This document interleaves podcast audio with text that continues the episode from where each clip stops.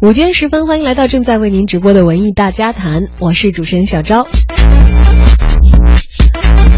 相信在刚刚过去的这个春节假期啊，有不少朋友们可能也把自己的旅行计划安排在了艺术首都巴黎。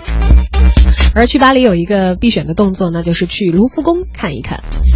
去卢浮宫的必选动作又有朝拜我们的三大女神：维纳斯、胜利女神。还有就是达芬奇的名作《蒙娜丽莎》了。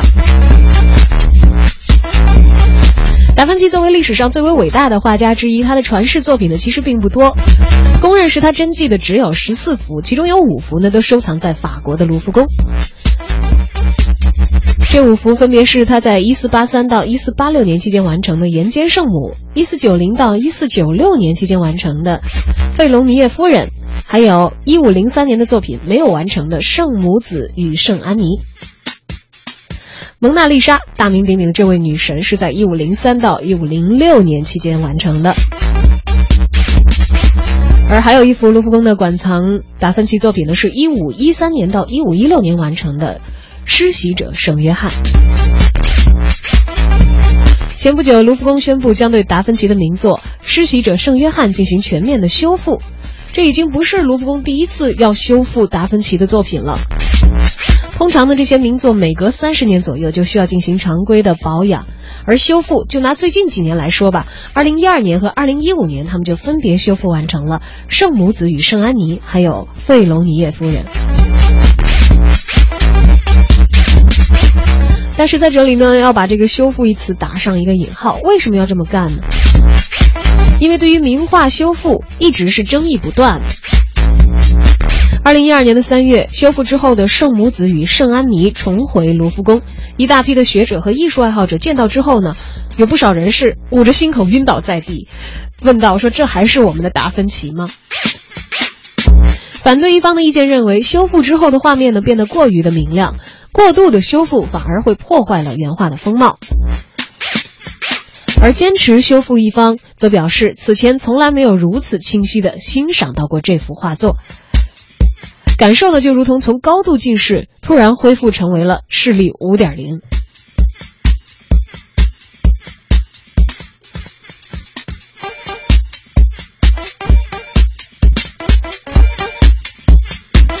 关于修复，卢浮宫馆内的专家们呢也分为两派，一派是主张彻底修复的，还原圣母的真正的样子；另一派呢则坚持能够少动就少动吧。吵架可以说是贯穿了整个修复的过程，甚至有两位专家呢愤然离职，表示了他们的反对。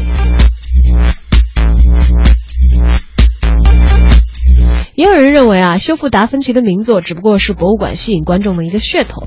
卢浮宫则回应称，卢浮宫每年都有近一千万人次的参观者，根本用不着冒着破坏名画的这么大的危险来吸引游客的目光。修复并不会对画作造成伤害，只会还原作品原来应该有的真实的样子。并且这一派还反问啊，质疑他们行为的专家学者说：“你们抗拒看清达芬奇的画作吗？你们是在害怕什么呢？”这次啊，这个持续不绝的吵架又有新的争议的对象了。要修复的正是施洗者圣约翰。这幅一五一三年到一五一六年期间完成的达芬奇作品，是绘制在胡桃木画板上的一幅油画，宽五十七厘米，高六十九厘米。画作取材于圣经当中的人物。画面当中的圣约翰呢，面带着微笑，左半身披着皮毛的外衣，左手持一个十字架，右手指向上方。这幅画虽然属于传统的题材，人物和背景的描绘呢却是前所未见的。达芬奇在一五一九年去世，施洗者圣约翰完成于一五一三到一五一六年，人们普遍都认为这是达芬奇生前的最后一幅画作。有学者认为，圣约翰的原型很可能是达芬奇的助手兼他的绯闻男友沙莱。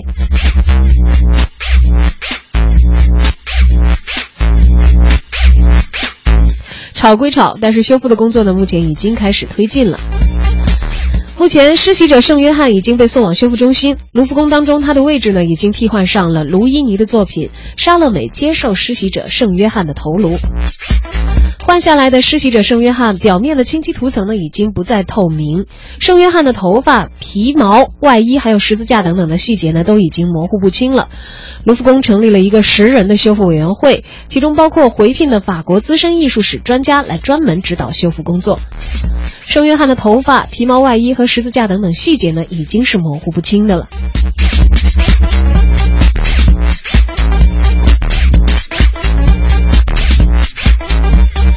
要知道，其实油画修复啊，可能在各个美术馆都是一件常见的事情。但是涉及到如此知名又如此珍贵的达芬奇的遗作，还是让人感到非常的紧张。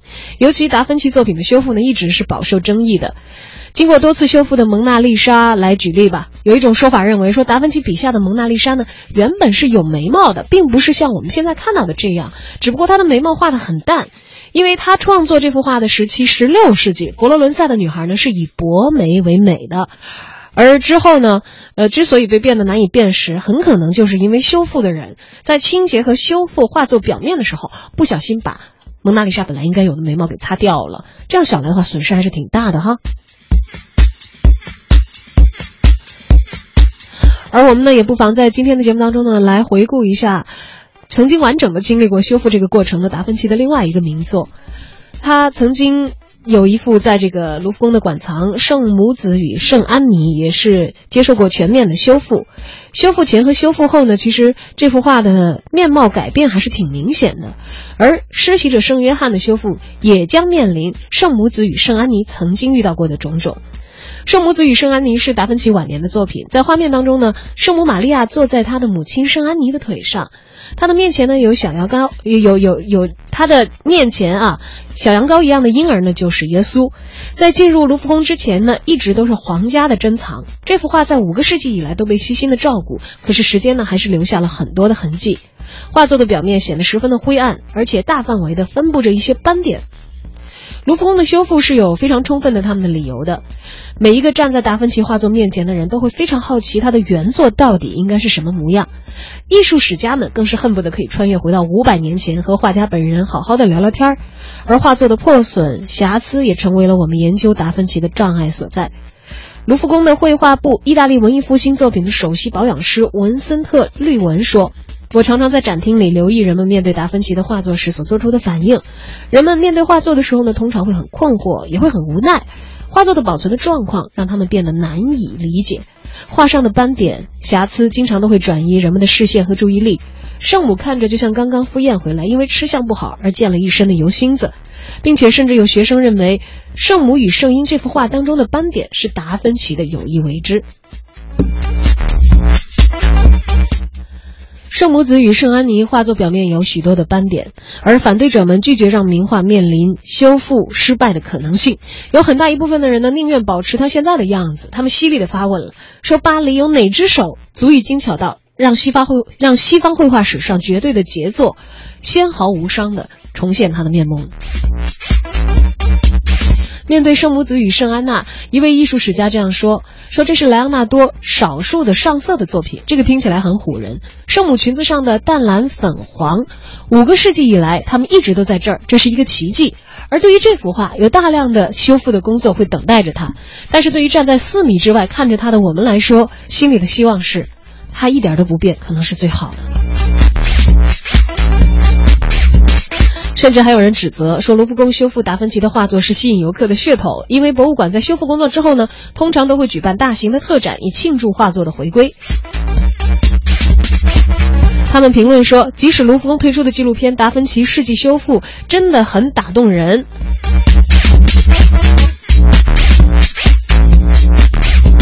但是这也掩盖不了一次又一次大型的庆祝展这样的一个事实，的的确确是给卢浮宫带来了很多的利益啊。博物馆的炒作之嫌并非空穴来风。二零一零年，伦敦国家美术馆就修复过达芬奇的作品《岩间圣母》。画作回归之后呢，举办了由瑞士信贷集团赞助的庆祝展，《达芬奇米兰宫廷时期画作》，借展了收藏于卢浮宫的另外一版《岩间圣母》。这是两幅画作有史以来呢首次同时展出。在二零一二年，卢浮宫在圣母子与圣安妮修复完成之后呢，举办了由意大利时尚品牌 Salvatore Ferragamo 赞助的特展《圣安妮》。莱昂纳多·达芬奇的极限杰作。大家也从这种种的关于修复的争吵和一幅一幅达芬奇名画的修复当中看到，似乎只要是涉及达芬奇的名画，总是在一边吵一边修。而当年修复达芬奇的名家，也有两位是愤然辞职的。美术馆方坚持认为，到了不得不修复的时候了。二零零八年的九月九号，他们将圣母子与圣安妮从墙上摘了下来。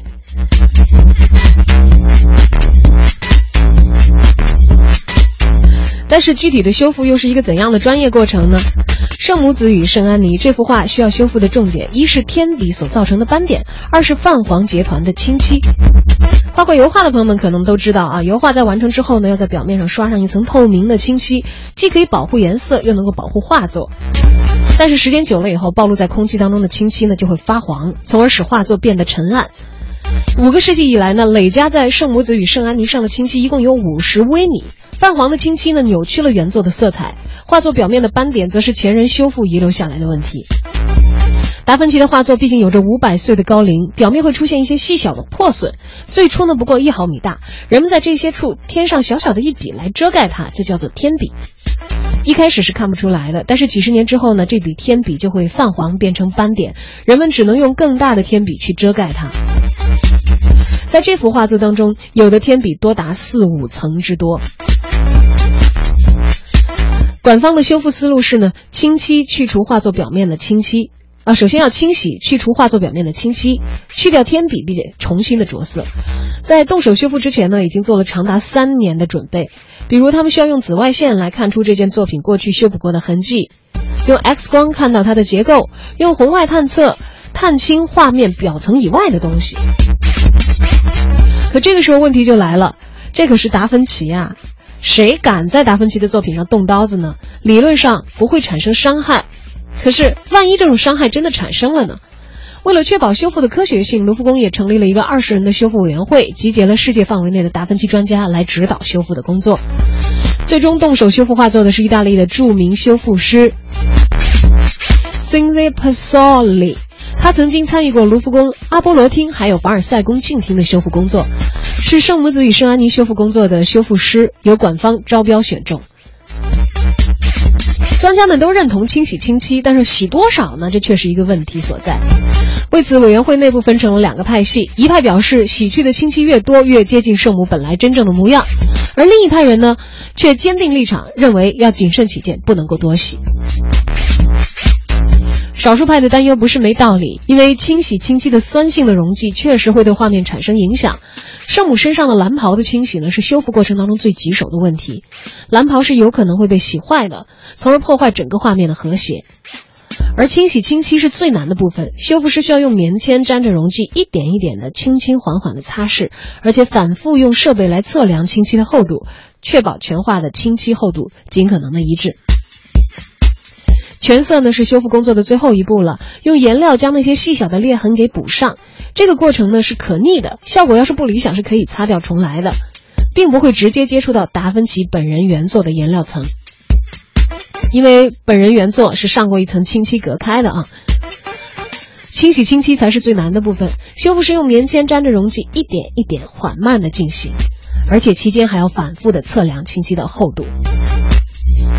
但是最终的委员会还是决定大胆的多走一步，但是只限于圣母的裙子和天空的部分，尽可能的去除多的清漆。这个决定也导致了其中两位资深的专家辞职抗议。辞职的两位当中，有一位还是前卢浮宫与法国国家博物馆保养部的主任。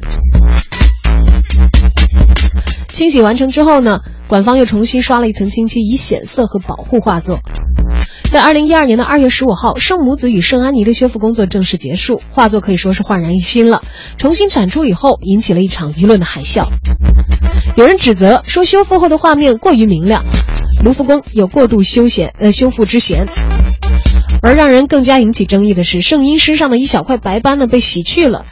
有专家认为，那一笔本来就是达芬奇自己所加的。而在修复画作的过程当中，也确实带来了很多的新发现。例如，在画作的背面扫描发现了三幅素描：圣母蓝色裙子的褶皱，有一处是达芬奇的回笔；而小耶稣的头发其实是有一些发红的，背景当中树叶和天空之间有不少达芬奇的指纹。修复之后的画作细节就更加的清晰了。而目前呢，又处于争议中心点的这幅施洗者圣约翰已经被送往了修复中心，修复任务将会由著名的修复师 Regina Morita 来执行。卢浮宫的绘画部主任塞巴斯蒂安·欧拉还透露了修复的进程，说目前的修复工作尚未开始，我们一次只能够修复一张画作。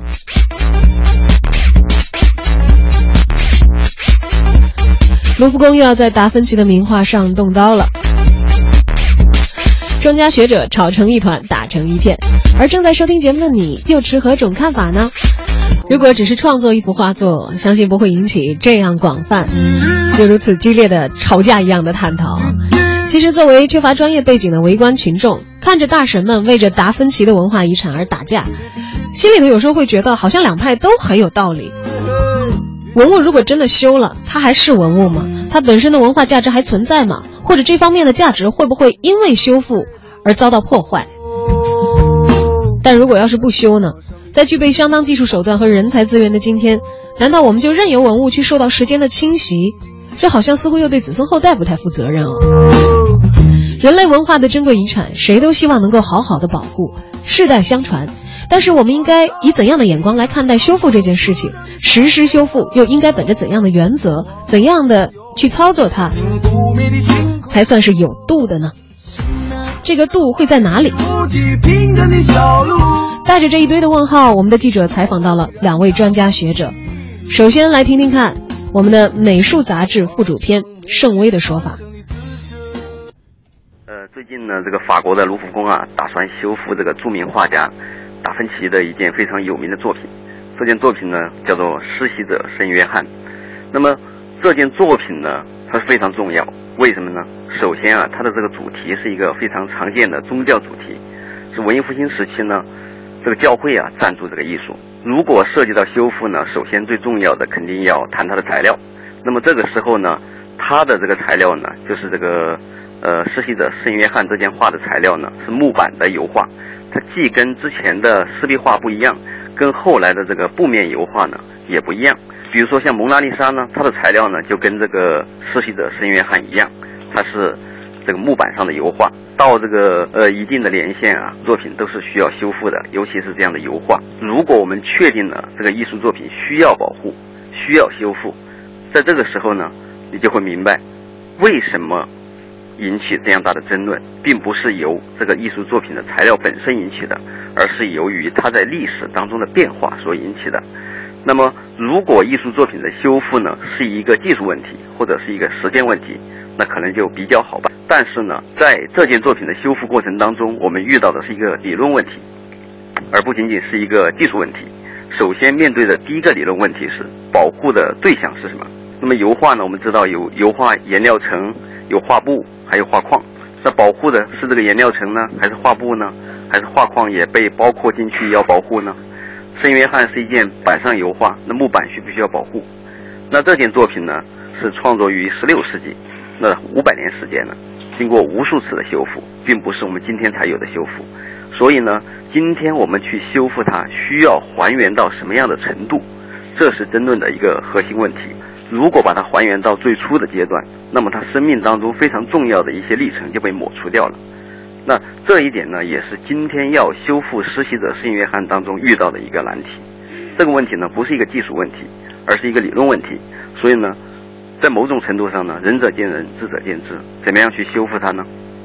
在我们惯常的这个修复的行业里面呢，大概有两种主要的模式：一种呢是修旧如旧，一种呢是修旧如新。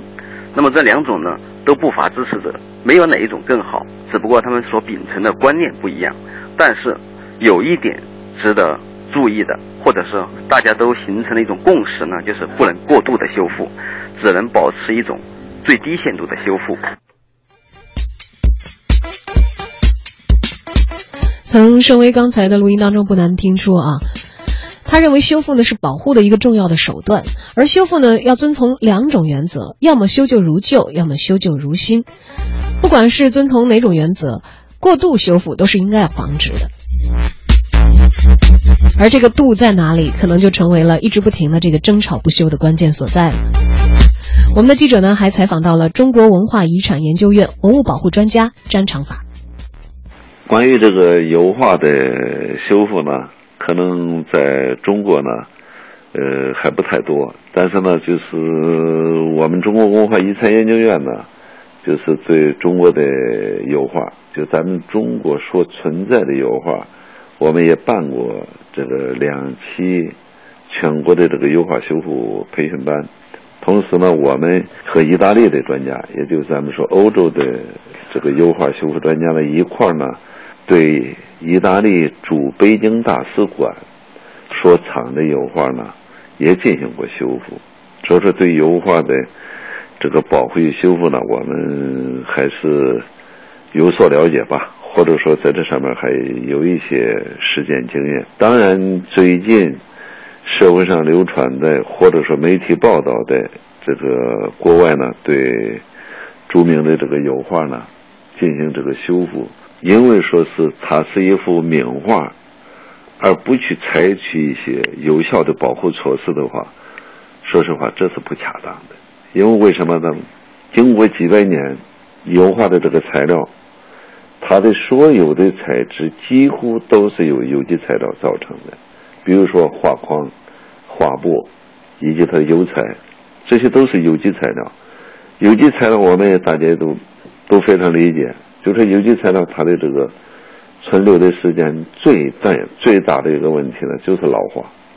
老化以后呢，就变脆，脆了以后呢，那就是随着环境条件的改变呢，画面呢，就咱们说的龟裂呀，甚至画布疏松啊，画框呢松解呀。我们把在我们这个文物修复当中，我们把这都叫做病害现象。